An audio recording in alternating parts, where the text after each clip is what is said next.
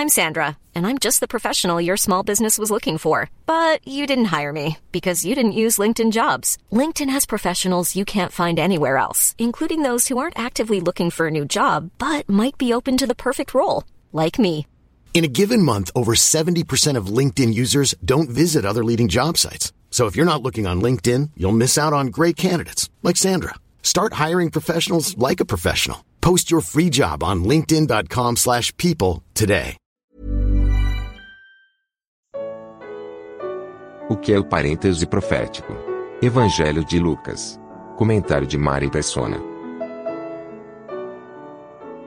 O apóstolo João, no, no, primeiro capítulo do seu evangelho, ele diz que a lei foi dada por Moisés e a graça e a verdade vieram por Jesus Cristo. Ele revela, assim, um novo modo de Deus tratar com o homem, e dentro desse período vemos algo que não existia no Antigo Testamento e nem nos evangelhos: a igreja. Jesus revelou em Mateus 16 que iria edificar a igreja em um tempo ainda futuro Portanto, a igreja não existia no tempo dos evangelhos, quando ainda vigorava o judaísmo. Se você fosse um discípulo de Jesus, iria participar de todas as atividades, festas e costumes do judaísmo. Se fosse homem, seria circuncidado, iria ao templo de Jerusalém, ofereceria sacrifícios de animais, daria o dízimo, não comeria carne de porco, não trabalharia no sábado, etc, etc. Você não seria cristão, você seria judeu. Porém, no capítulo 2 de Atos, tudo muda. O Espírito Santo vem habitar na terra, na igreja, coletivamente e em cada crente individualmente. Se o Filho de Deus nunca tinha habitado na terra antes, o mesmo aconteceu com o Espírito Santo. Com a morte, ressurreição e ascensão de Jesus, o Consolador pôde descer, conforme havia sido prometido, para habitar na terra, algo inédito até então. Deus colocava de lado a nação de Israel para tratar com um povo novo, a igreja, formada por judeus e gentios convertidos a Cristo. No passado, Deus reconhecia a existência de dois tipos de pessoas, judeus e gentios. Agora ele reconhece três: judeus, gentios e igreja de Deus. O apóstolo Paulo, a quem foi confiado esse segredo que nenhum dos profetas do Antigo Testamento tinha previsto, também recebeu de Deus a revelação de que Israel seria deixado de lado por um tempo é o parêntese, o período em que o relógio profético parou de bater até que termine o tempo da igreja na terra. Paulo fala disso aos romanos. Irmãos, não quero que ignorem esse mistério, para que não se tornem presunçosos. Israel experimentou um endurecimento em parte, até que chegasse a plenitude dos gentios. Quando o último membro for acrescentado ao corpo, que é a igreja, terá sido atingido a plenitude dos gentios, e Cristo levará a sua igreja para o céu. Pois, dada a ordem, com a voz do arcanjo e o ressoar da trombeta de Deus, o próprio Senhor descerá do céu e os mortos em Cristo ressuscitarão primeiro. Depois disso, os que estivermos vivos seremos arrebatados juntamente com eles nas nuvens para o encontro com o Senhor nos ares. E assim estaremos com o Senhor para sempre. Mas o que acontecerá aos que forem deixados para trás nesse arrebatamento? É o que veremos nos próximos três minutos. Nos últimos três minutos, falei do fechamento da janela de oportunidade, que é o tempo da igreja na terra. Assim que o último membro do corpo de Cristo for acrescentado, Jesus voltará para buscar os que lhe pertencem. No arrebatamento, no arrebatamento da igreja, Jesus desce entre nuvens para se encontrar com os seus nos ares, a meio caminho do céu.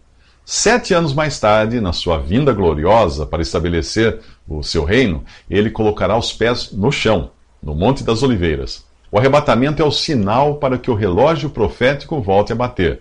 As profecias do Antigo Testamento param na morte do Messias e destruição do templo e da cidade de Jerusalém. No capítulo 9 do livro do profeta Daniel, faltavam apenas sete anos para o Messias voltar para reinar. Mas já se passaram mais de dois mil. É por isso que chamei o período da igreja de um parêntese na profecia, uma lacuna que os antigos profetas não sabiam que iria existir. Mas agora você sabe. Nos sete anos após o arrebatamento, ocorre o que você encontra em Daniel, capítulo 9, versículo 27. e a partir também do capítulo 4 de Apocalipse. O templo é reconstruído, o anticristo manifestado, o remanescente judeu fiel, perseguido e martirizado, enquanto outros são preservados para entrarem no reino de mil anos de Cristo na terra. Eles entram vivos. É nessa época que o evangelho do reino será pregado até os confins da terra antes que venha o fim. É disso que fala Mateus 24, quando o remanescente judeu que perseverar até o fim ficará a salvo para entrar no reino é quando Cristo vem para julgar as nações, como descreve o capítulo 25 de Mateus. As ovelhas, ou os que acolheram e protegeram o remanescente de judeus fiéis, terão o privilégio de participar do reino na terra. Os bodes que perseguiram esses pequeninos irmãos de Jesus serão mortos. Mas em que grupo estará quem escutou o evangelho e foi deixado para trás no arrebatamento? No grupo dos bodes. O capítulo 2 de 2 Tessalonicenses explica que esses rejeitaram o amor à verdade que, que os poderia salvar. Por essa razão, Deus lhes envia um, um poder sedutor, a fim de que creiam na mentira e sejam condenados todos os que não creram na verdade. Para quem hoje escuta o Evangelho e não crê, o arrebatamento será como a morte, encerrará a chance de ser salvo. Apenas os que nunca ouviram o Evangelho poderão crer nesse período após o arrebatamento. Os demais crerão na mentira do anticristo. Portanto, se você planeja tomar uma decisão depois do arrebatamento, não se iluda. Deus irá obrigá-lo a crer na mentira por ter rejeitado a verdade.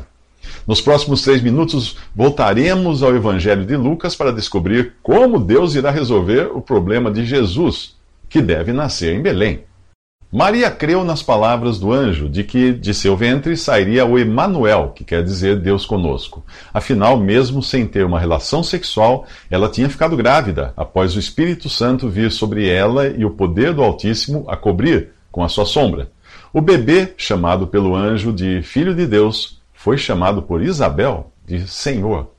Maria e Isabel sabem da promessa feita pelo profeta Isaías por isso o Senhor mesmo dará um sinal.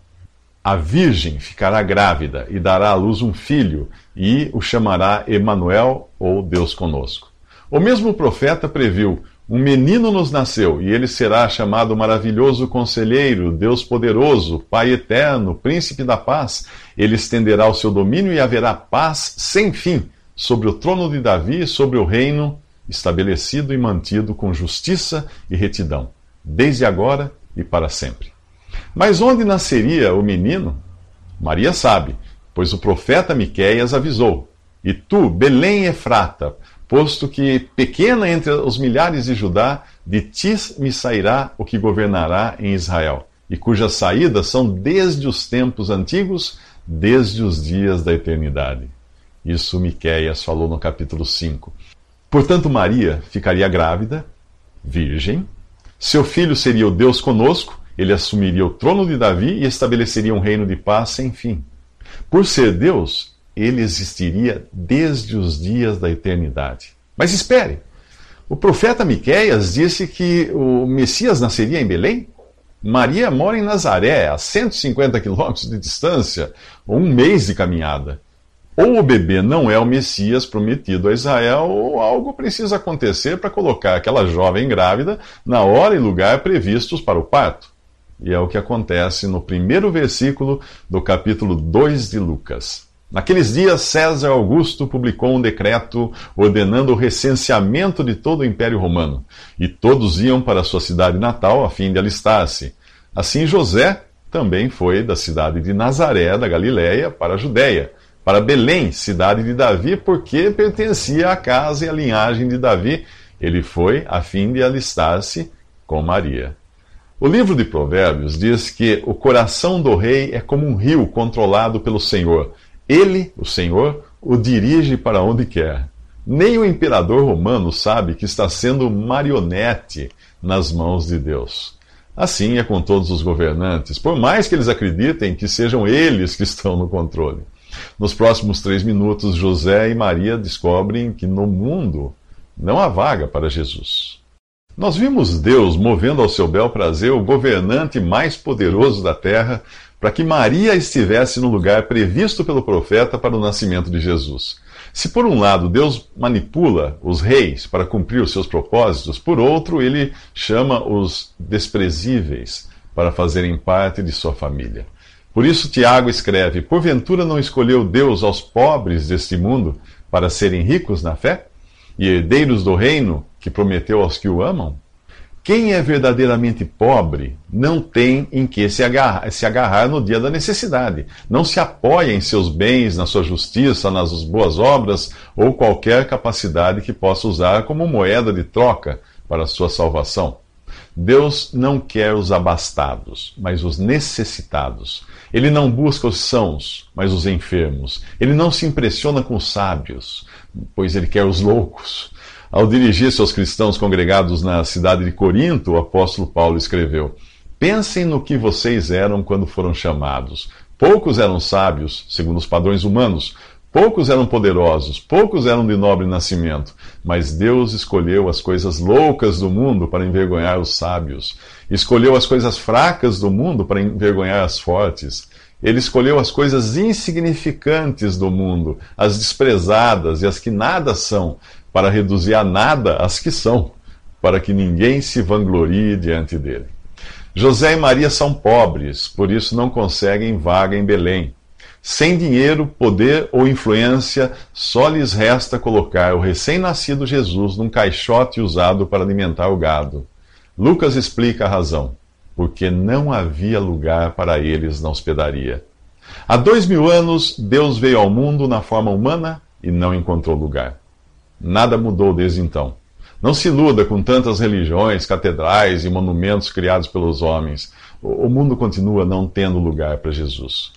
Ao criticar os fariseus que adoravam e serviam a Mamon, o deus dinheiro, Jesus afirmou: Vocês são os que se justificam a si mesmos aos olhos dos homens, mas Deus conhece os corações de vocês. Aquilo que tem muito valor entre os homens é detestável aos olhos de Deus. Se você tem procurado por Jesus entre os que vivem falando em dinheiro e buscando prosperidade, você está no lugar errado. Porventura não escolheu Deus aos pobres deste mundo para serem ricos na fé e herdeiros do reino que prometeu aos que o amam? Ali não tem lugar para Jesus, nesses lugares onde você busca prosperidade.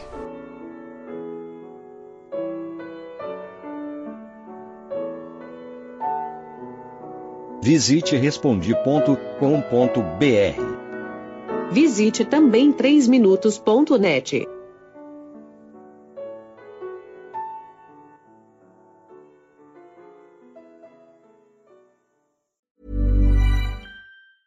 Even on a budget, quality is non-negotiable. That's why Quince is the place to score high-end essentials at 50 to 80% less than similar brands. Get your hands on buttery soft cashmere sweaters from just 60 bucks, Italian leather jackets, and so much more. And the best part about Quince, they exclusively partner with factories committed to safe, ethical, and responsible manufacturing. Elevate your style without the elevated price tag with Quince. Go to quince.com slash upgrade for free shipping and 365-day returns.